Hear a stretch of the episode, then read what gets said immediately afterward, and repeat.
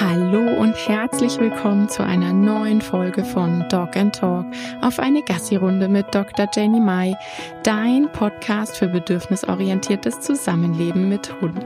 Schön, dass du wieder eingeschaltet hast. Ich freue mich. Ich habe diese Woche wieder eine ganz besondere Gästin bei mir und ich freue mich total. Es ist Dr. Ute Blaschke-Berthold.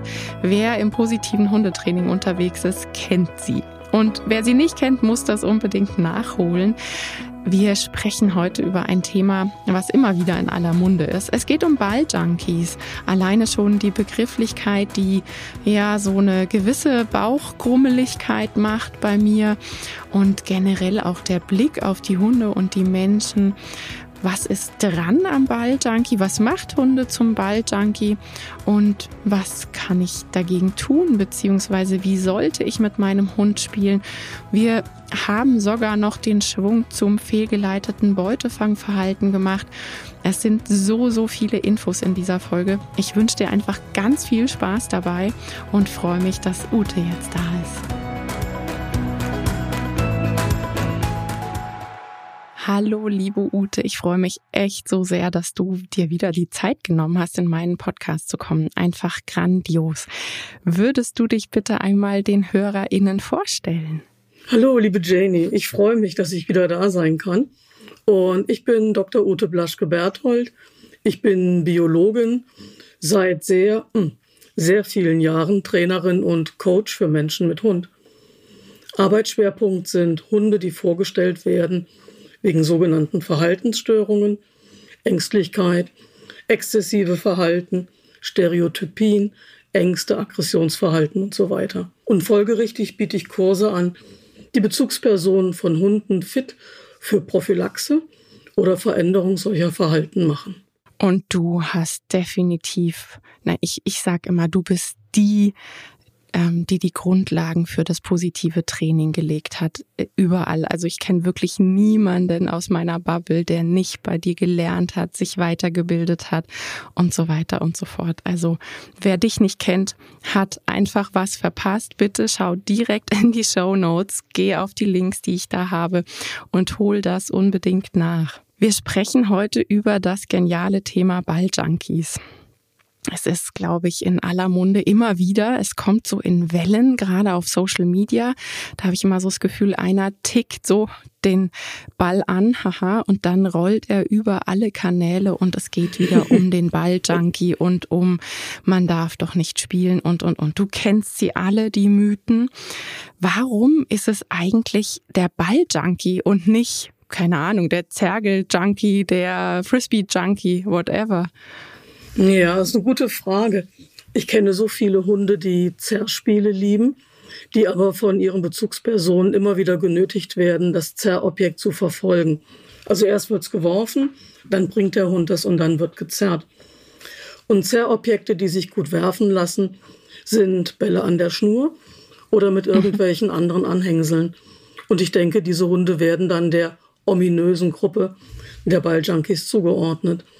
Wollen Sie ein Zerspiel machen, müssen Sie erst einmal rennen.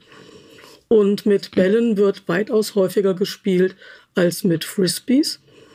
Und äh, ich habe es auch schon erlebt, dass Bezugspersonen gesagt haben, ich spiele zwar mit meinem Hund Frisbee, aber äh, eigentlich ist er ein Balljunkie.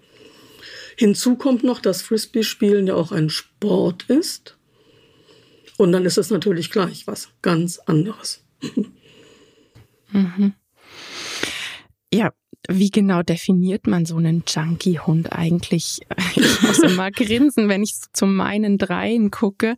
Ist es einfach jeder Hüti, jeder Border Collie im Kleingedruckten? Ist, sind die auch gleich direkt Junkies? Ich darf ein bisschen ausholen, Jane, ja? Unbedingt. Ja, es fängt äh, nämlich eigentlich damit an, dass es keine Ball-Junkies gibt. Das ist äh, die Sache mit der Wortwahl. Sprache mhm. Sprache erzeugt Stimmung und beeinflusst dadurch Meinungsbildung und nachfolgende Handlungen. Wenn wir mhm. das Wort Junkie hören, wir haben ein Bild im Kopf. Und zwar kein positives. Definitiv nicht. Junkie ist ein umgangssprachlicher Begriff und damit wird eine Person beschrieben, die durch ihr Äußeres deutlich erkennbar von harten Drogen wie Heroin oder Crack abhängig ist. Also Junkie ist eigentlich ein Synonym zu Fixer. Deine mhm. Hüterlis sind eigentlich Fixer und sehen ziemlich heruntergekommen aus. Natürlich wird dieser Begriff auch übertragen oder scherzhaft verwendet und beschreibt dann eine Person, die ein übersteigertes Bedürfnis nach etwas oder Interesse an etwas hat. Aber wirklich, wenn ich mir anschaue, was mit Hunden gemacht wird, denen das Etikett Junkie aufgeklebt wird, dann vergeht mir einfach die Lust zum Scherzen. Mhm, der, Begriff, der Begriff Balljunkie, er ist unangemessen und er macht blind. Als Arbeitshypothese, wenn ein Hund vorgestellt wird, der halt äh, Verhalten zeigt, die äh, auf den Ball gerichtet sind und er möchte ihn immer wieder haben. Ich nutze den Begriff exzessiv. Das mhm. ist eine Verhaltenskategorie, die auch in der Fachliteratur verwendet wird. Und exzessive Verhalten können verschiedene Ursachen haben. Und diese sollte man sich anschauen, anstatt eine Schublade aufzuziehen und jeden Hund, der gerne Ball spielt, dort hineinzustopfen. Mhm. Ja, und das, wenn ich sage, der Hund ist ein Balljunkie, dann ist ganz klar, Ballspielen ist die Ursache für sein Verhalten.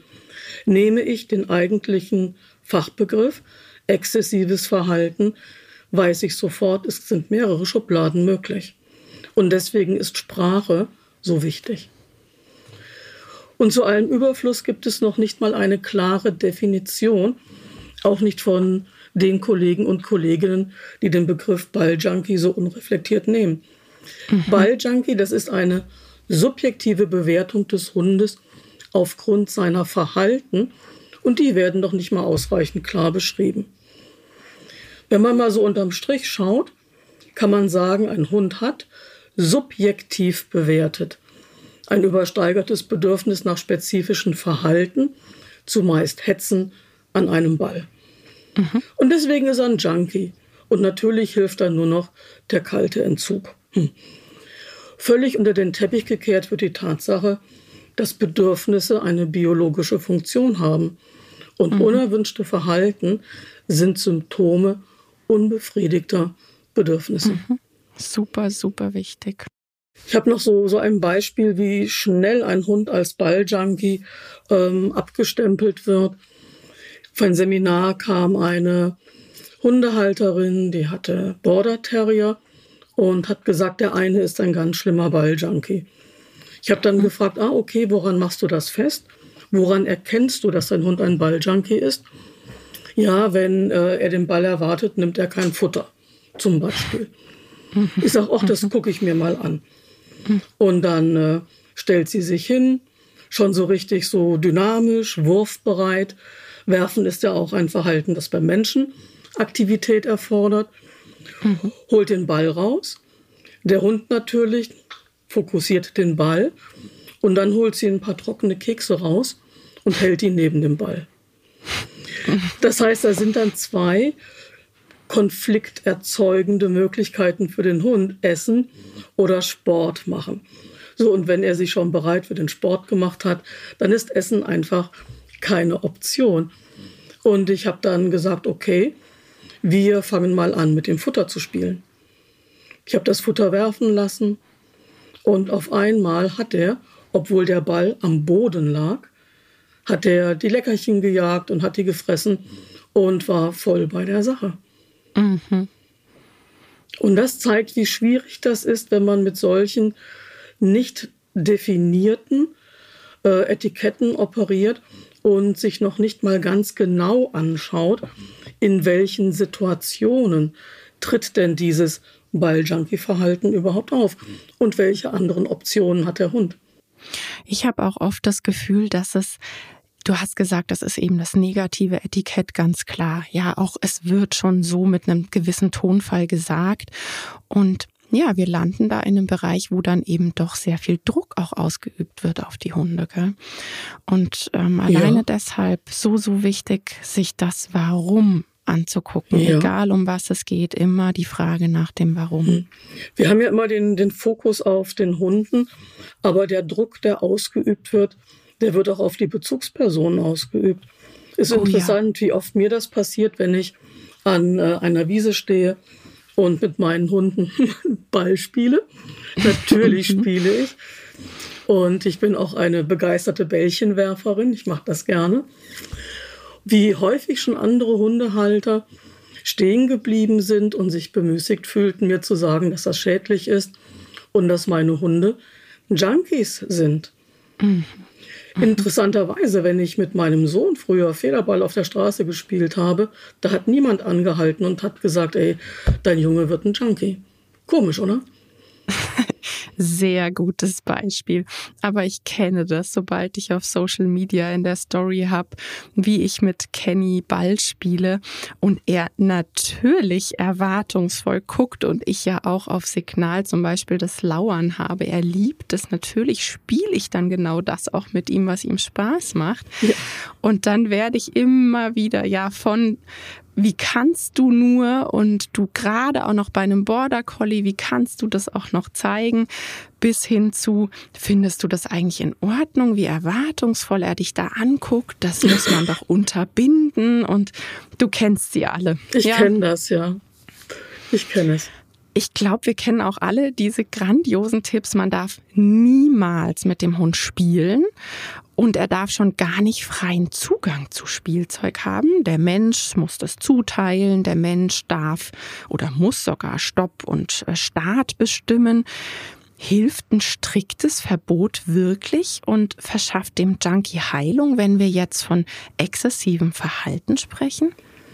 Ach ja, das ist wieder auf der einen Seite das Kontrollbedürfnis des Menschen. Je ängstlicher ein Mensch ist, desto mehr Kontrollbedürfnis hat er und lebt mhm. das dann natürlich gerne an dem von ihm abhängigen Tier aus. Und äh, der Begriff Junkie, der enthält eben diese Wertung und beinhaltet Schädlichkeit und die Notwendigkeit einer Behandlung. Und in Verbindung mit dem Ursprung des Begriffs springt natürlich sofort der Entzug ins Bild. Oder am besten gar nicht mit der Droge in Verbindung kommen lassen. Mhm. Und äh, der Begriff Balljunkie kam gleichzeitig mit der einen Behandlungsempfehlung auf, der kalte Entzug. Mhm. Da hat jemand entweder nicht richtig nachgedacht oder er wollte seine Lösungsstrategie sprachlich untermauern. Warum sollte ein Hund, der durch Hetzspiele zum Junkie, wir bleiben jetzt einfach mal dabei, ja, zum Junkie geworden ist, keine Bälle zur freien Verfügung haben? Ich würde immer erstmal gucken, was macht der Hund denn mit diesen Objekten, wenn er sie zur freien Verfügung hat. Mhm. Das ist ja ein ganz anderes Szenario, das sind ganz andere Bedingungen, als wenn der Ball geworfen wird. Was macht er? Zerkaut er die Bälle? Trägt er sie immer der Bezugsperson hinterher, in der Hoffnung, dass geworfen wird? In der Wohnung? Echt jetzt? Mhm. Trägt er den Ball zum Treppenabsatz und lässt ihn herunterkullern? Um dann hinterher zu laufen? Pfiffig. Legt er den Ball ab, fokussiert und belauert ihn? Ah, wenn ja, wie lange? Ist das nur kurz und dann ist wieder gut? Oder macht er das stundenlang? Im Umgang mit problematisch erscheinendem Verhalten fehlt es einfach oft an ausreichend präzisen Verhaltensbeschreibungen. Und der Ball alleine, der macht ja nichts. Er macht lediglich Verhalten wahrscheinlich mit und ohne Hilfe der Bezugsperson. Und wir gucken, was sind das für Verhalten, wie häufig treten die auf, wie lange dauern die an und könnten die für den Hund schädlich sein. Das heißt, pauschale Tipps sind hier fehl am Platz. Es ist eine Einzelfallentscheidung, ob es für einen Hund besser ist, keinen Zugang vor allen Dingen keinen freien Zugang zu bestimmten Spielobjekten zu haben. Niemals Wurfspiele spielen, naja, man kann das ja durchziehen. Aber wenn ich einen Hund habe, dem es ein Bedürfnis ist, Tiere und bewegte Objekte zu verfolgen, dann verschiebe ich lediglich die Bedingungen, unter denen das Hetzverhalten auftritt. Aus dem Balljunkie wird dann eben ein Auto-Junkie, ein Radfahrer-Junkie, ein Hasen-Junkie und um bei dem schrägen Bild des Junkies zu bleiben, solange in der Umwelt ähnlich wirksame Drogen zur Verfügung stehen, wird der Junkie sie konsumieren. Und zwar mhm. für sich alleine. Mit dem Ball dagegen interagiert der Hund mit seiner Bezugsperson. Und ich habe einmal ein Seminar zum Thema Balljunkie gehalten und das wurde auch zu einer DVD verarbeitet und äh, steht heute auch noch im Streaming zur Verfügung. Und in diesem Seminar schauen wir uns das Beispiel eines Hundes an, dem das Spiel mit dem Ball rigoros entzogen wurde. Die nachfolgende Entwicklung dieses Hundes, welche Verhalten er dann entwickelt hat, ist wirklich bedrückend. Das heißt, wenn ein Bedürfnis besteht und eine Möglichkeit, dieses Bedürfnis zu befriedigen, wird versperrt, dann sucht das gesunde Gehirn, sucht nach Alternativen, um das Bedürfnis zu befriedigen. Nur wenn ich eine Möglichkeit verschließe, heißt das doch nicht, dass das Bedürfnis weg ist. Verhalten ist Ausdruck von Bedürfnis. Mache ich Verhalten unmöglich, wird das Bedürfnis stärker. Das ist halt die Sache mit dem, wenn man nicht nach dem Warum schaut. Ich habe dich gerade unterbrochen, mach weiter.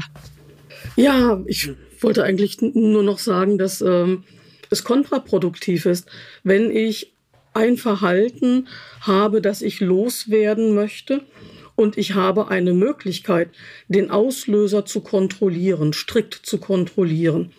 Mhm. Und ich mache das. Ich muss vorher sicherstellen, dass der Hund befriedigende Alternativen hat, mit denen ich leben kann. Das ist so entscheidend. Ich kann ja nicht ein Ventil dicht machen und erwarten, dass der Dampf dann überhaupt nicht mehr rauskommt. Der kommt an irgendwelchen anderen Stellen raus. Und äh, gerade bei Hunden, die den sogenannten kalten Entzug, ähm, es ist so ein, ah, eine unreflektierte Verwendung von einem Begriff, hinter dem auch wirklich sehr viel Leid von Menschen steckt. Ich ärgere mich unglaublich, wenn das so in Bezug auf die Hunde verwendet wird. Es ist einfach nicht angemessen. Wenn man schaut, was mit den Hunden passiert, sie fangen dann eben an, Jagdverhalten an anderen bewegten Objekten zu zeigen, die der Mensch nicht mehr kontrollieren kann. Wunderbar. Oder aber sie fangen an, Steine durch die Gegend zu tragen, wenn ihnen halt das Tragen von Objekten wichtig ist. Oder sie beginnen Schatten zu fokussieren und zu verfolgen. Das mhm. heißt, es satteln sich auf diesen sogenannten kalten Entzug, satteln sich Verhaltensprobleme auf, die äh, sehr viel gravierender für das körperliche und emotionale Wohlbefinden des Hundes sind. Ich glaube, hier passt jetzt super gut der Schwung zu fehlgeleitetem Beutefangverhalten. Du hast jetzt gerade erwähnt, was in der Umwelt eben alles wartet, ob wir wollen oder nicht. Und die Umwelt fragt auch nicht um Erlaubnis, ob da mal kurz was vorbeischeppern kann. Ähm, du kennst es mit Sicherheit, diese Diskussion um eben gerade Ballspiel. Das würde Hunde zum Teil zu Kindertötern machen. Dieser Begriff wird dann immer genutzt. Und natürlich wird in dem Zusammenhang der Mensch auch als Dealer bezeichnet. Ja, man geht mit Junkie, Junkie und Dealer gehen zusammen spazieren und die Hunde, die dann da so richtig auf Action sind, dann kommt es zu fehlgeleitetem Beutefangverhalten und zu Beißunfällen mit Kindern. Das wird immer sehr, sehr aufgebauscht, weil es natürlich hochgradig schrecklich und emotional ist, wenn darüber so gesprochen wird. Mein Gedanke ist dabei immer, wenn man die Hunde, um die es da geht, sind ja häufig gedeckelt, ja, dass man eben nicht an Problemverhalten gearbeitet hat, sondern sie sind gedeckelt. Und wenn dann diese Leute mit dem Hund doch mal wieder kurz spielen, dann ist ja klar, dass kein Lernverhalten da ist, dass eben nichts Erlerntes da ist, wo man sagt, wir haben einen Spielzyklus, wir haben ein Ritual nach Hochfahren auf die Palme, kommt auch wieder runterholen, sondern ich habe dann mal kurz den Deckel angelupft und dann spritzt mir das kochende, sprudelnd heiße Wasser um die Ohren. Und dann wird da der Hund und das Beispiel als Problem dargestellt. Und ich würde eher sagen, es ist der Druck, der auf diesen Hund ausgeübt wurde und an dem oder mit dem eben einfach überhaupt nicht in Gemeinsamkeit gearbeitet wurde.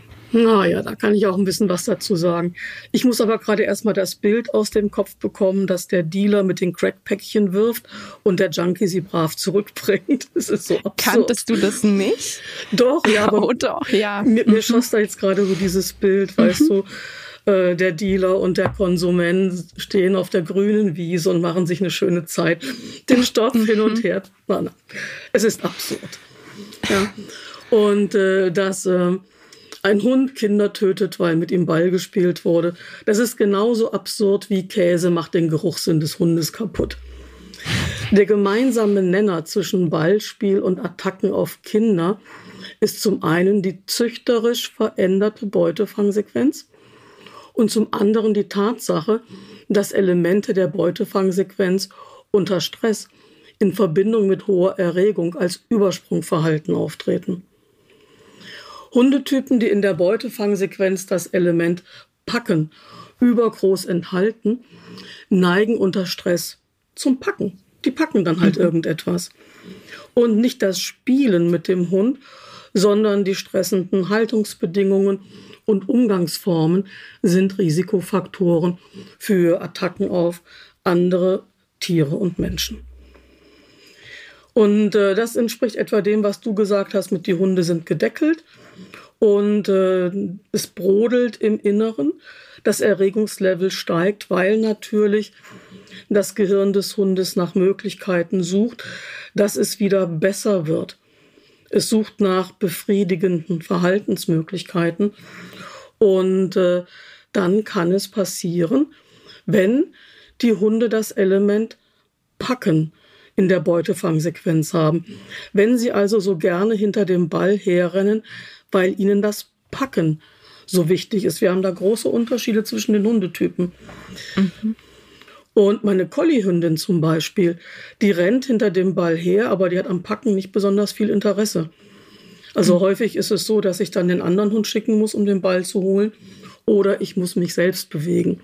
Ist ja auch nicht schlimm. Und äh, das wird halt eben übersehen, dass äh, diese sogenannten hypertrophierten Elemente in der züchterisch veränderten Beutefangsequenz das Hetzen ist besonders stark entwickelt, leicht auslösbar, schwer unterbrechbar und äh, der Hund kann es sehr lange zeigen. Oder eben auch das Packen, dass diese Verhaltenselemente der Beutefangsequenz auch unter Stress in völlig unpassenden Situationen als Übersprungverhalten auftreten können. Das ist natürlich blöd, wenn es passiert. Nicht, ich kann dem Menschen nicht sagen, tut mir leid, dass mein Hund sie gebissen hat. Er hat es aber nicht böse gemeint, sondern er ist einfach jetzt gerade nur so gestresst. das geht mhm. nicht. Aber ich kann an diesem Phänomen nur arbeiten, wenn ich weiß, woher es kommt. Es sind stressende Haltungsbedingungen und stressende Umgangsformen. Das sind die Risikofaktoren für Attacken auf andere Tiere und Menschen. Mhm. Was natürlich auch passiert, ein Hund, der gerne Ball spielt, entdeckt Kinder, die mit einem Ball spielen, rennt hin und versucht den Ball zu ergattern. Dabei kann es zu Verletzungen kommen. Oder wie es mir passiert ist, mein Bull Terrier Border Collie Mix der Linux, der ist mitten in ein Fußballspiel hineingerannt und hat 22 Männern ihre Ersatzbeute, um die sie erbittert gekämpft haben, ähm, sich geschnappt und bringt den Ball zu mir. Ich war in Schockstarre, ich hätte einfach pfeifen sollen, dann wäre er ja zurückgekommen. Aber ich hätte nie und nimmer damit gerechnet, dass er so etwas tut. Aber das, das passiert, wenn die Hunde Ball spielen und wenn sie nicht gelernt haben, dass Ballspielen eine Struktur hat. Nach diesem Erlebnis mit den Fußballplatz habe ich dann angefangen, eine gescheite Struktur aufzubauen. Und dann ist sowas auch nie wieder passiert. Ballspiele mit dem Hund brauchen eine Struktur, ein Muster, an dem der Hund erkennen kann, jetzt ist Spielen mit dem Ball möglich. Nur weil ich meinen Ball dabei habe oder weil andere einen Ball haben, es bedeutet nicht, dass gespielt wird. Ja. Super, super wichtig. Wenn wir jetzt bei der Struktur sind, wie definiert man dann eigentlich wirkliches Spiel? Und was sind die Vorteile? Wie sollte das aussehen, das Spiel? Hm. Hm, spannende Frage. Wie definiert man wirkliches Spiel? Was ist unwirkliches Spiel? Also Spiel bei Tieren ist schon seit längerem von wissenschaftlichem Interesse. Wo kommt es her? Wie entwickelt es sich? Welche Funktionen hat es?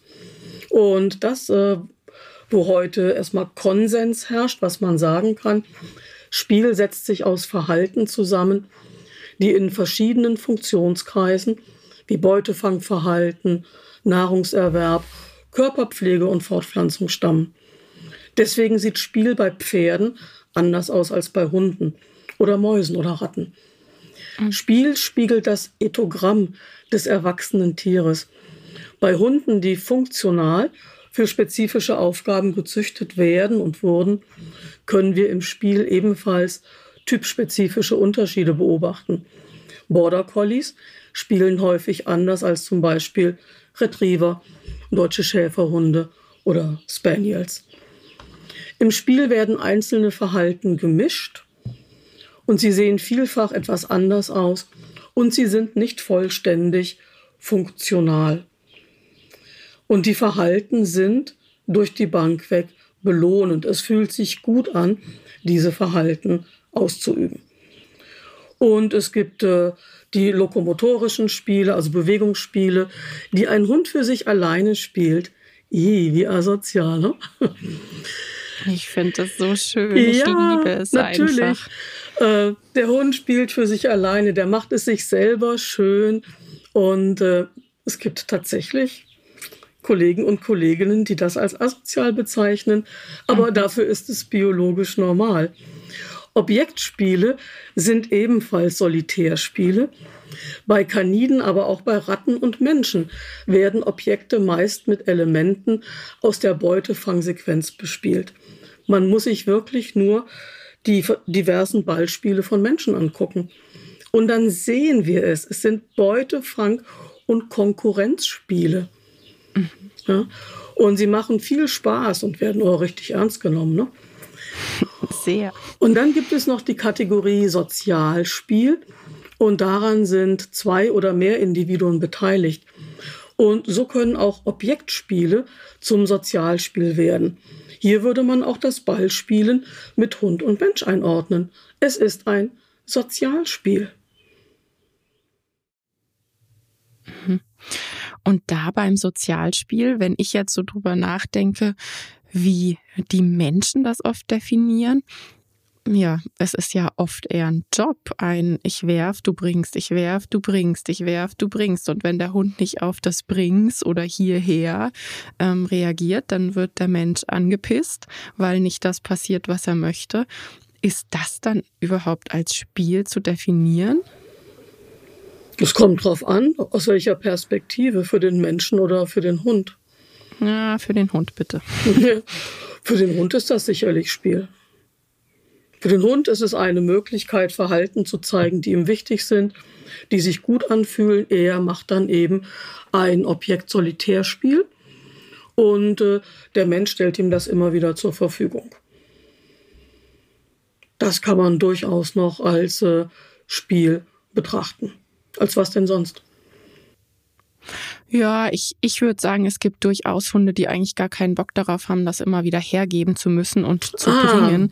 Und denen geht's auch gar nicht darum, ständig zu rennen. Also ich kenne da einige Hunde in meinem Kundenstamm, die sind dann eher überfordert von diesem ständigen Rennen müssen, weil die viel lieber ins Belauern oder ins Zerren gehen würden. Also Kenny, mein Border Collie yeah. ist einer, wenn ich auf ihn zugehe und ähm, das Signal, also ich habe verschiedene Signale für verschiedene Spielmöglichkeiten. Und wenn ich auf ihn zugehe, nachdem er sich ein Spielzeug ausgesucht hat und dabei werfen sage, nimmt er sich das Spielzeug, geht ein Stück weg, legt sich wieder hin in typischer abgeduckter Border Collie Manier, legt das Spielzeug vor sich, so nach dem Motto, du hast noch eine Chance. Und wenn ich dann auf ihn zugehe und zum Beispiel das Lauern sage, geht er sofort drei, vier Schritte nach hinten und fängt an, den Ball oder das Spielzeug zu belauern. Also für mich ein klares Beispiel für werfen und hinterher hetzen ist überhaupt nicht das, was gerade sein Bedürfnis ist. Vom Bringen will ich überhaupt nicht anfangen, ja. weil das tut dieser Border Collie im Spiel nahezu nie. Und ich würde das dann auch gar nicht vehement von ihm verlangen, weil das ja eigentlich den, also ich spiele mit ihm, weil ich ihm etwas geben möchte. Ich habe das Bedürfnis, hey, jetzt sind wir draußen in der Hundewelt, ich möchte dir etwas geben. Und dann darf und soll das echt total nach seinem Gusto sein. Und, Jenny, und wenn er mir so toll Feedback ja, gibt, ja. Ja, äh, jetzt weiß ich, worauf du hinaus wolltest. Ich bin davon ausgegangen, dass der Hund Freude am Hinterherrennen hat. Ja, gibt es ja durchaus ja, genau. total, genau. gell? Und äh, das ist wieder die Sache, man muss genau hingucken.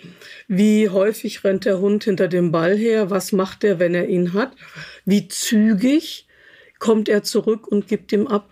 Oder wie schnell beginnt er langsamer zurückzukommen, einen Bogen zu laufen oder sich hinzulegen, den Ball zu knautschen oder zu mhm. beobachten? Also unter der Prämisse, dass der Hund Spaß daran hat, hinter dem Ball herzurennen und weiß, ich kriege ihn, kriege diesen Spaß nur, wenn ich den Ball zurückbringe, dann wird wieder geworfen, dann ist es Spiel. In dem Moment, wo ein Apportieren daraus gemacht wird, sind wir natürlich aus dem Spiel draußen. Mhm. Ja, das Apportieren hat mit Spiel nichts zu tun, auch wenn es einen sogenannten spielerischen Aufbau gibt. Das heißt, man, ja. muss, man muss wirklich gucken, möchte der Hund überhaupt rennen oder möchte er mit dem Ball lieber etwas anderes machen? Und das ist eben das, ich hatte ja zu Eingang gesagt, der Hund möchte eigentlich zerren. Und dann wird geworfen, warum auch immer. Mhm. Und der mhm. Hund muss rennen, damit er an das Objekt kommt und er muss es zurückbringen, wenn er das Zerren haben möchte. Das heißt, mhm. das Zerren ist dann Spiel für ihn. Das ähm, Hinrennen und Nehmen und Zurückbringen, das ist dann etwas, was er leisten muss, damit das mhm. Spiel wieder beginnen kann.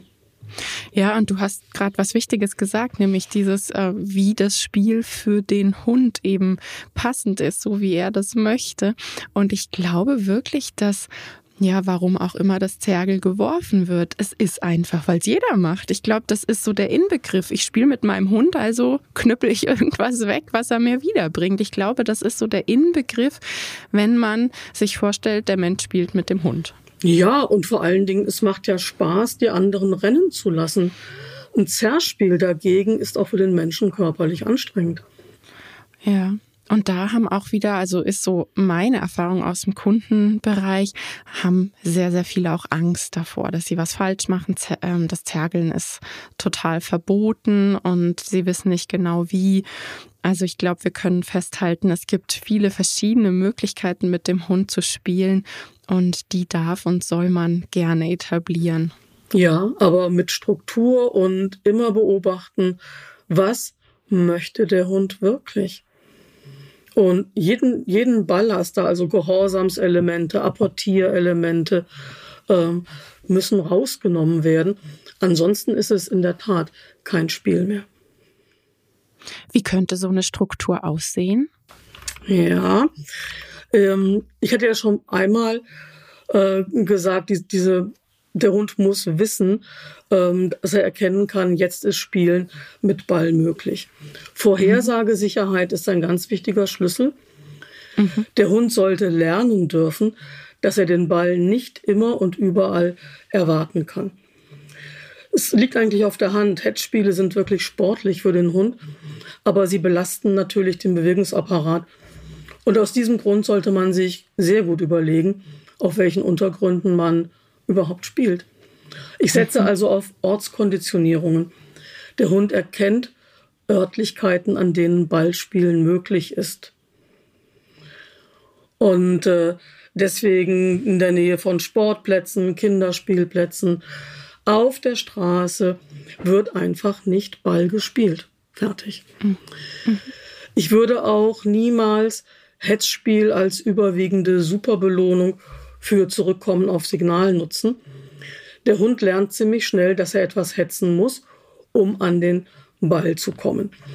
Die Hetzspiele exklusiv für besondere Leistungen zu nutzen, bringt eben immer Probleme mit sich Und der Hund, der lernt, dass die Hetzspiele auch als Belohnung eingesetzt werden für Verhalten, der ist immer in der Erwartung, dass der Ball kommt. Und diese Erwartung tut dem Hund nicht gut, weil er kann sich nicht wirklich auf Umwelterkundung einlassen. Er hat immer so ein Auge, ein Ohr auf die Bezugsperson. Na, kommt jetzt der Ball. Und so viel mhm. Aufmerksamkeitsteilung ist stressend. Das muss wirklich nicht sein.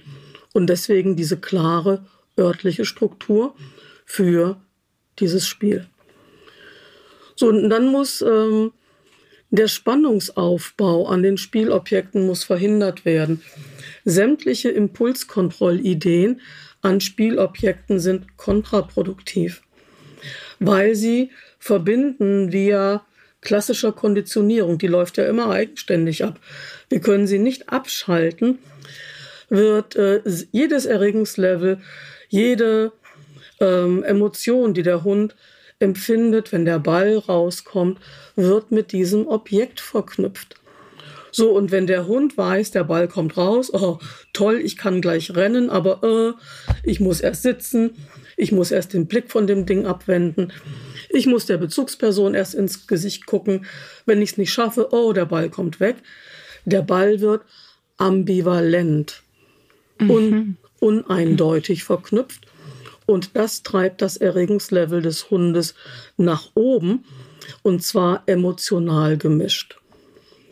Das ist häufig die Ursache dafür, dass Hunde, die gerne Headspiele machen, am Ball so hoch drehen. Ein Hund kann ruhiges Warten sowohl auf das Spielobjekt, bis man es rausgeholt hat, als auch auf den Wurf fehler- und frustrationsfrei lernen. Da brauche ich diese Impulskontrollmätzchen verbunden mit der Strafe durch Entzug, brauche ich gar nicht. Mhm. Das ist so ein wichtiger Punkt, um zu verhindern, dass äh, zu viel emotional uneindeutige Erregung mit den Spielobjekten verknüpft wird. Mhm. Die Würfe, die werden dann als Erregungskurve angeordnet, sodass der Hund lernt, Ball bedeutet, es geht gemütlich los, steigert sich zum Höhepunkt und dann geht es wieder langsam auf ein gemütliches Niveau.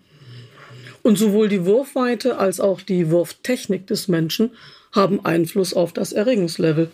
Und deswegen setze ich sehr gerne die äh, so oft beschimpfte Ballschleuder ein. Mhm. Die ermöglicht es nämlich dem Menschen mit einer relativ lässigen, entspannten Körperhaltung zu werfen. Das macht einen Unterschied.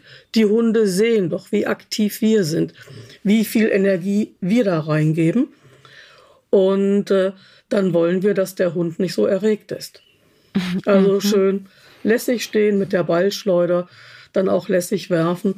Das hilft bei Hunden, die äh, die Bezugsperson sehr genau beobachten. Mhm. Und das Letzte, was auch noch so ein wichtiger Baustein ist, ich lasse Beutefangspiele prinzipiell mit Futtersuchen enden. Nahrungsaufnahme beendet die Beutefangsequenz, schaltet auf ein anderes emotionales System um, das nicht Dopamin als Hauptakteur hat. Und erst dann, wenn der Hund beginnt, Futter zu suchen, sammle ich den Ball ein.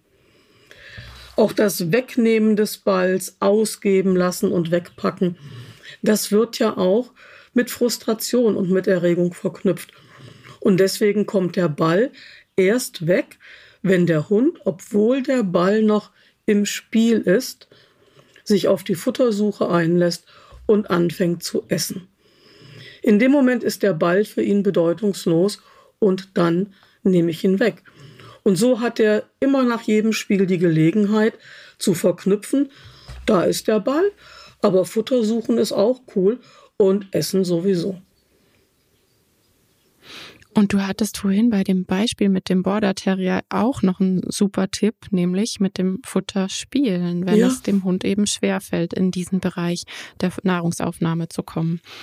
Ja, das war äh, diese, diese Art zu spielen, nämlich mit Futter, das war für mich eine Offenbarung. Vor, mhm. vor über zwei Jahrzehnten war ich auf einem Seminar bei Eckhard Lind, ein Hundesportler. Mhm. Ja, und äh, ja, ich hatte halt die Ritschbecks und äh, konnte ja auch nicht so furchtbar viel mit anfangen. Aber was ich da gelernt habe, ist, habe ich einen Hund, der sich auf Spielobjekte nicht einlassen kann, oder habe ich einen Hund, der am Spielobjekt zu viel Erregung aufbaut, spielt doch erst einmal mit Futter. Mhm. Das war, also für mich war das bahnbrechend. Ich, ich liebe es definitiv auch. Und meine Hunde auch, also auch meine Senioren. Gerade ja, mit meinem herzkranken Muffin spiele ich natürlich nicht mehr so ausgiebig ähm, wie früher. Und mhm. dann nehmen wir eben Futter. Dann geht das gar nicht in den Bereich, wo es für sein Herz ungemütlich wird. Ja.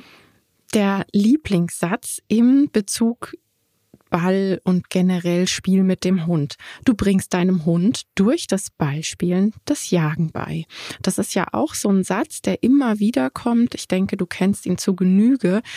Ähm, ich stelle mir dann immer vor, ah, okay, der Hund verwechselt also jetzt die Katze mit dem Ball und ohne Ballspiel hätte der Katzen total uninteressant gefunden und wäre nie auf die Idee gekommen zu jagen. Ähm, ist es wirklich so? Darf man sich das so vorstellen? Nein, keinesfalls. Weil es ist ja nicht jeder Hund ein geborener Bällchenhetzer. Ich hatte halt einmal die drei Rhodesiens, die waren alle drei jagdlich sehr motiviert. Und Bälle fanden die nur spannend, wenn sie mit Futter gefüllt gewesen sind. Mhm. Was ich damit sagen möchte, Hunde haben eine Prädisposition, eine Veranlagung für Beutefangverhalten. Ist diese Veranlagung stark, wie bei Jagd- und Hütehunden zu erwarten ist, dann stimulieren Spielobjekte frühzeitig Beutefangverhalten an den Spielobjekten. Diese Hunde reagieren aber auch prinzipiell auf andere Tiere, andere Objekte mit Beutefangverhalten. Wir alle wissen doch, dass Impulskontrollübungen an Spielobjekten keineswegs dazu führen, dass andere Objekte oder Tiere nicht mehr verfolgt werden. Dann wäre es ja mhm. wirklich easy, oder? Ist es mhm. aber nicht. Hunde können in ihrer Umwelt Menschen, Tiere und Objekte sehr gut voneinander unterscheiden. Schließlich ist das ja überlebenswichtig. Mhm. Ohne entsprechende Motivation spielt ein Hund nicht die typischen Hetzspiele. Mit diesem Hund müsste man das aufbauen. Er würde es lernen. Es würde den meisten Leuten keinen Spaß machen. Sondern die meisten Hundehalter haben einen Hund und sie probieren mal mit Ball und entweder der Hund läuft hinterher oder er läuft nicht hinterher. Wenn er nicht hinterherläuft, sagen sie, er hat kein Interesse. Dann gucken sie nach was anderem. Hat er Interesse, fangen sie an zu spielen. Das ist die Veranlagung. Und äh, ohne entsprechende Motivation spielt ein Hund nicht die typischen Hetzspiele. Deswegen bringt man ihm keineswegs das Jagen bei. Was sie dagegen lernen ist, es gibt immerhin ein angemessenes Objekt zum Verfolgen und Einfangen, nämlich den Ball. Und ich finde, das ist eine wichtige Lernerfahrung für den Hund. Mhm. Ja, da wären wir wieder bei dem Thema Bedürfnisse, gell? Und ja. Bedürfnisbefriedigung. Weil ich stelle mir auch immer vor, wenn ich mit meinen Hunden draußen wirklich von jetzt auf gleich nie mehr spielen würde. Ich hätte echt ein Problem, weil es ist so hochgradige Auslastung, Bedürfnisbefriedigung. Ich nutze sie als funktionale Verstärker. Es ja gerade auch in Bezug auf Jagdauslösern, wo es natürlich frustrierend ist, dass man nicht hinterher darf. Aber natürlich dürfen meine Hunde nicht hinterrehen und Katzen herhetzen. Aber umso wichtiger ist es für mich, meines Erachtens, dass ich eben auf andere Art und Weise dieses Bedürfnis befriedigen kann. Und wir hatten es ja schon gesagt, die Umwelt kümmert sich einfach ein Mist darum, was wir uns so vorstellen. Es gibt immer irgendwas, was verfolgt werden kann und gehetzt werden kann. Und ja, die Tiere wissen eben, ob es der Hase, das Reh oder eben der Ball oder das Spielzeug in der Hand des Menschen ist. Ist so ein leergelaufenes Hetzbedürfnis, das würde doch dann eben viel schneller anspringen als dieser kalte Entzug. Ja, natürlich. Und äh, es gibt auch den, den Tipp, bevor man einkaufen geht, soll man erstmal essen, damit man satt ist. Hm. Ist doch letztendlich genau dasselbe. Und ich lasse in der Tat bei Hunden, die draußen schnell auf einem hohen Erregungslevel sind, weil sie hierhin, dahin, dorthin wollen, äh, hinter den Hasen, Kaninchen her. Sie gucken nach den Rehen und kommen dann deswegen zügig auf ein hohes Erregungslevel durch die Frustration. Da gebe ich immer die Empfehlung aus, bitte, bevor ihr spazieren geht, spielt mit dem Hund zu Hause. Mhm. Spielen. Game Changer. Ja. 20 Minuten. Ähm, Leckerlisuche in der Wohnung, Zerspiele gehen in der Wohnung gut. Gibt es einen Garten, kann man da mit dem Hund auch Hetzspiele machen. Macht das Ventil auf, damit äh, die Hunde lernen, ey, Action ist hier auch möglich und dass dieses Bedürfnis, aktiv zu sein und aktiv etwas zu verfolgen, dass das schon mal zum Teil befriedigt ist. Und dann geht es raus in die Umwelt. Und das macht einen so großen Unterschied. Mhm. Ist immer wieder entscheidend. Ja, Total. und das, was du gesagt hast, ähm, es ist so richtig. Es ist die Umwelt, die Verhalten zum Vorschein bringt. Es sind die Situationen, die Verhalten überhaupt erstmal auf die Bühne bringen. Es ist nicht der Hund, es ist die Umwelt. Und wer bringt den Hund in diese Umwelt? Der Blick in den Spiegel sagt es. Bewege ich mich mit einem Hund, der jagdlich motiviert ist. In der Einfachheit halber packe ich hier Hüteverhalten mit hinein. Es ist ja letztendlich verändertes Jagdverhalten. Ich bewege mich in einer Umwelt, die voller Bewegungsreize ist, dann muss ich mich nicht wundern, dass Hetzverhalten auftritt. Und dieses wird immer wieder unterbrochen, immer wieder verhindert. Und daraus resultiert viel Frustration mit dem entsprechend hohen Erregungslevel und den daraus resultierenden problematischen Verhalten. Und dies wiederum wird dann auf den Hundetyp, die Rasse, die hochwertigen Belohnungen des Bällchenspielen geschoben. Und dabei wird der Hund schlicht in eine Situation gebracht, die er nicht befriedigend bewältigen kann. Befriedigend weder für sich noch für seine Bezugsperson.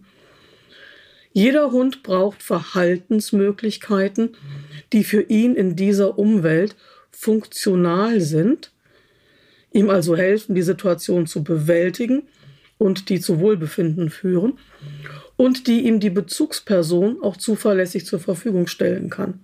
Ja, und dann sind wir natürlich wieder bei sämtlichen sogenannten Jagdersatzspielen, zu denen auch die Hetzspiele gehören. In dem Moment, in dem ich Verhalten unterbinde, abbreche, den Hund nur noch kurz nehme, in dem Moment wird das Bedürfnis nach solchen Verhalten immer stärker, immer stärker, immer stärker. Und die Verhaltensprobleme werden immer größer. Dass du Ball spielst und generell mit deinen Hunden spielst, hast du schon gesagt. Da brauche ich gar nicht mehr nachfragen, ob du das tust. Jetzt lass uns noch mal ganz kurz zu diesem Bild von Junkie und Dealer kommen. Ich finde es nämlich immer wieder so schade, dass gesagt wird, wer eben den Dealer äh, für seinen Hund spielt, der macht das gesamte Soziale kaputt. Also, dass es dann gar nicht mehr um dich geht und um ein, wir haben eine soziale Basis, sondern um das Objekt geht. Und das finde ich immer wieder so schade, dass diese gesamte Beziehung quasi in Frage gestellt wird oder mies geredet wird, wenn man eben mit seinem Hund spielt. Ja, das ist doch wieder so ein Rumgeplubbere mit Begriffen, über die man sich offensichtlich keine Gedanken gemacht hat. Worauf basiert denn ein Sozialgefüge? Wie entstehen denn Beziehungen? Es geht immer um den Austausch von Verhalten, die befriedigend sind. Die Bindung zwischen Mutter und Kind beginnt mit Wärme, Nähe, Nahrung. Mhm. Ganz, ganz banal. Und äh, für die Entwicklung von Beziehungen in Säugetieren ist Zusammenspielen ausgesprochen wichtig. Und äh, bei dieser Argumentation ist der Fehler, die Bezugsperson als Dealer zu beschimpfen, zu degradieren. Sondern das ist eine Bezugsperson, die versucht, mit dem Hund soziale Objektspiele zu machen. Dabei passieren Fehler und diese Fehler können für den Hund Folgen haben aber diese Fehler müssen ja nicht sein, wenn man die Bezugspersonen besser informiert. Mhm. Und äh, diese Spiele, sie haben eine soziale Komponente. Es ist wie der Unterschied zwischen Futterbelohnung vom Menschen gegeben und einem Futterautomaten. Futter geben ist Verhalten. Den Ball werfen ist Verhalten. Und natürlich, wenn ich dabei aufs Smartphone gucke, und dann, äh, ah, da ist der Hund mit dem Ball wieder und ich gucke aufs Smartphone und werfe den Ball irgendwo. Ja, dann geht von der Seite des Menschen die soziale Komponente äh, gegen Null. Weil das Sozialverhalten bedarf der Aufmerksamkeit, der Zuwendung, sprichwörtlich. Angucken, freundliches Gesicht machen. Ähm, und in dem Moment, in dem ich das Objekt bewege und ich wende mich dabei meinem Hund freundlich zu. Ist das doch Sozialverhalten? Ist das Spiel? Und nur weil der Hund es gerne mag, bin ich doch kein Dealer. Mhm. Und gerade das, was du auch eingangs gesagt hast, wie wichtig es ist, den Hund eben genau anzugucken, genau zu hinterfragen, was möchte der, wie möchte der spielen, das erfordert ja extreme Aufmerksamkeit des Sozialpartners und ist ja für mich das genaue Gegenteil, wenn ich eben auf dich eingehe und genau erkannt habe, was du möchtest im Spiel und dir das dann gebe, dann ist das hochsozial meines Erachtens. Ja, natürlich. Ich meine, so funktionieren soziale Systeme. Also Tiere tun sich in Gruppen zusammen, weil sie Vorteile haben und die Vorteile, die Nachteile äh, überwiegen. Und der Vorteil mhm. ist eben auch, dass man leichter an Ressourcen kommt, dass ähm, man in Sicherheit sich bewegen kann und so weiter. Und dass man eben auch miteinander sich so sicher fühlen kann, dass es zu Spiel kommt. Mhm. Und äh, dieses, die Verwendung von Begriffen sozial und asozial oder nicht sozial, sie werden verwendet, ohne dass man genau schaut, was bedeuten sie eigentlich. Und äh, gerade das äh, Befriedigen von Bedürfnissen ist die Grundlage für eine Bindung, die man als sicher und auch als positiv bezeichnen kann. Mhm. Würdest du sagen, es ist lohnend? Du hast jetzt vorhin auch erzählt, dass deine Ridgebacks natürlich auch nicht so auf Bällchen und Co. aus waren. Würdest du sagen, es ist lohnend, Spiel mit dem Hund auf irgendeine Art und Weise zu etablieren? Ich denke, du kennst das auch typisch Tierschutzhunde, wo die Menschen sagen, der hat noch nie gespielt mit mir, der hat an sowas überhaupt kein Interesse.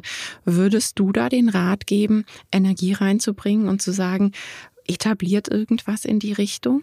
Ja, auf jeden Fall. Also Spielen besteht ja aus Verhalten und Verhalten können aufgebaut werden. Das ist schon was anderes, als wenn der Hund es von selber anbietet. Aber wenn man jetzt gerade mit einem Hund, der eher gehemmt ist mit dem Menschen und an Spielen kein Interesse hat, wenn man das Spielverhalten aufbaut, erstmal über Futter, dann bringt man ein Objekt mit rein um Bewegung und die positive Erregung des Futterspielens mit diesem Objekt zu verknüpfen, dann sieht man schon eine Veränderung. Die Hunde ähm, schauen die Bezugsperson häufiger erwartungsvoll an. Das ist so ein wichtiges Indiz dafür, sie erwarten etwas Gutes. Sie vertrauen darauf, dass etwas Gutes kommt. Sie gehen lockerer, näher an den Menschen ran und kriegen vor allen Dingen nicht immer so schnell die Krise, wenn man sich als Mensch mal ein bisschen schneller und plötzlich bewegt. Ich finde, es ist immer ausgesprochen lohnend. Bei meinen Ritchies habe ich es tatsächlich gemacht, weil ich ja äh, eine gute Möglichkeit brauchte, sie in Bewegung zu kriegen, ohne dass vor ihnen ein Hase oder ein Reh läuft. Und ich habe erstmal sehr viel gemacht über Verlorensuche auf der Rückspur über Schleppenarbeit und die Schleppenarbeit hat dann das Interesse an den Objekten gebracht. Die Hunde brauchten einfach ein höheres Erregungslevel, um sich für Spielobjekte und Ballspielen äh, begeistern zu können. Es war das Erregungslevel. Ich habe ihnen das Ballspielen immer angeboten, da waren sie noch viel zu entspannt.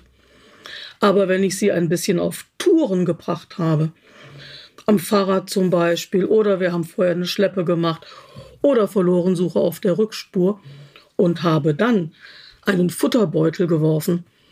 Dann sind sie da hinterher gedüst, haben den gepackt und entweder selber aufoperiert oder eben zurückgebracht. Häufig ist es bei den Hunden, die sich für die Spielobjekte nicht interessieren, wir versuchen das Spiel zu initiieren, wenn sie nicht auf dem passenden Erregungslevel sind. Mhm. Ja. Und äh, mir geht noch die ganze Zeit was durch den Kopf, weil du auch so viel vom Kenny, der ja Border Collie ist, erzählt hast. Ähm, darf ich das an dieser Stelle nochmal einfügen, weil es hat auch was mit dem Spiel mit meinen Hunden zu tun. Unbedingt. Wo ich das so richtig gesehen habe. Ähm, also meine Hunde haben die Struktur zum Spielen, wie ich sie eben beschrieben habe. Und äh, die beiden Hündinnen, die haben eine sehr ausgeprägte Motivation für Hüteverhalten. Das sehe ich, wenn sie ähm, spielen mit anderen Hunden oder äh, früher, als sie hinter Wild noch hergegangen sind, habe ich es auch gesehen. Gar kein Interesse daran, das Wild irgendwie zu packen, sondern nur ausbremsen. Und dann mhm. standen sie da an den Kaninchen und sagten, jo, jetzt bewegt es sich nicht mehr. Wunderbar. Das heißt, äh, sie zeigen gerne verfolgen, überholen und mhm. ausbremsen. Mhm. Und das sehe ich auch, oder ich habe es gesehen, der Linux lebt ja nicht mehr. Wenn ich dem Linux den Ball geworfen habe, für ihn war Hetzen und Packen gleichermaßen wichtig. Da war er wirklich idealtypisch Bull Terrier, Border Collie Mischling. Der hatte, der fand beides wirklich total cool. Und wenn dann die beiden Hündinnen hinterhergerannt sind und ich mir mal das Videomaterial und die Fotos angeguckt habe, habe ich gesehen, die gucken nicht auf den Ball. Der Ball ist ihnen völlig schnuppe in dieser Situation. Sie gucken auf den Rüden und sie versuchen ihn zu überholen und mhm. auszubremsen. Das war mitunter für den Linux nicht so schön, weil der halt aus vollem Lauf ausgebremst worden ist. Aber das hat mir gezeigt, dass wenn ich mit den Hündinnen Ball spiele, beziehungsweise die Kimi hat ja Tierchen, mit denen ich werfe, also Plüschtierchen, ne? keine echten. Ist schon klar, ja. sie machen das und äh, sie machen es auch gerne, aber zum Beispiel nicht so ausdauernd, wie es der Linux gemacht hat. Sie steigen halt häufiger aus und machen was anderes. Das ist für sie nicht das Optimum. Sie wollen nicht verfolgen und packen. Sie wollen verfolgen, überholen, das wäre das Flankieren, und mhm. stoppen. Das Hetzspiel mit dem Ball bedient bei Hunden, die dieses Bedürfnis haben, leider nur das Verfolgen. Und der Hund nimmt den Ball und bringt ihn zurück, weil für ihn das Verfolgen so wichtig ist. Ich meine immerhin etwas. Aber aus dem Grund spiele ich mit den beiden Hündinnen auch oft Ballspiele, bei denen sie den Ball abfangen können, entweder aus der Luft oder vom Boden. Mit der mhm. Bessie spiele ich gerne Collie Squash. ich habe da auf meinen Spazierwegen habe ich so eine schöne äh, hohe Mauer und da gehen wir hin und ich werfe einen Ball gegen die Mauer. Mhm. Und sie äh, positioniert sich und versucht dann diesen Ball, wenn der von der Mauer abprallt, in der Luft zu fangen. Mhm. Ja, so etwas spiele ich. Oder äh, die Hunde sind vor mir positioniert und ich habe einen großen, weichen Ball. Da nehme ich gerne die Gitterbälle dafür. Die sind auch im Sommer gut, damit die Hunde gut hecheln mhm. können. Und dann äh, bewege ich den Ball hin und her, hin und her. Und dann versuche ich den am Hund vorbeizuschießen. Und der Hund darf dann ausbremsen. Das mhm. macht ihnen extrem, extrem viel Spaß. Und äh, das nochmal so zur Anregung. Ich kann mit dem Ball viele verschiedene Spiele spielen. Und es geht nicht darum, dass das eine ganz schlecht ist oder das eine super toll ist, sondern hier geht es eben auch um die Vielfalt. Wie bewege ich als Bezugsperson im sozialen Modus mit meinen Hunden, wie bewege ich den Ball, um ihnen verschiedene Verhalten zu ermöglichen? Ja. Und dazu bedarf es das genaue Hinschauen und das Kennenlernen. Alle sagen sie, sie lieben ihre Hunde so und sie finden Hunde so toll und sie gucken ihnen so gerne zu. Dann kann man doch auch mal über das Gucken hinaus auch wirklich mal sehen. Wirklich bewusst sehen, was macht mein Hund eigentlich wirklich, welche Verhalten zeigt er. Mhm. Und wenn man sich das jetzt mal so angehört hat, was da eigentlich alles drin steckt und dahinter steckt, was daran ist asozial. Ich trage meinen Hunden die Spielsachen hinterher, wie ich es auch mit meinem Sohn gemacht habe. Da habe ich nie mhm. gehört, du bist asozial, höchstens du verwöhnst deinen Sohn. Ja, ich ja. bewege ihnen den Ball, damit sie ihn verfolgen und fangen können. Mit meinem Sohn habe ich Tischtennis, Badminton, Squash gespielt. Niemals habe ich mich in solchen Situationen als Ballwurfmaschine gefühlt, sondern immer das Miteinander genossen. Ich mhm. glaube, wer Angst davor hat, bedeutungslos zu werden, der wird das Miteinander gar nicht wahrnehmen können oder wahrnehmen wollen. Ich glaube, mhm. es ist ein Menschenproblem, dass sie das Soziale, dieses Miteinander beim Ballspielen, beim Frisbee-Spielen, beim Zerren, das Miteinander von Hund und Mensch überhaupt nicht wahrnehmen können. Ich würde sagen, das sind die grandiosen Schlussworte zu diesem wirklich tollen Thema.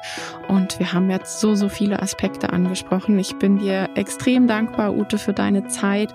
Und ich bin mir ganz, ganz sicher, dass unsere ZuhörerInnen sich ganz viel da mitnehmen konnten. Vielen, vielen Dank für deine Zeit. Ja, danke schön. Mit den Tieren zusammen etwas machen und dabei genau hingucken und die richtigen Schlüsse ziehen. Mehr ist es doch nicht. Eigentlich nicht. Man muss sich trauen. ja. Genau das ist es. danke dir, Ute. Ich danke dir, Janie. Tschüss. Tschüss.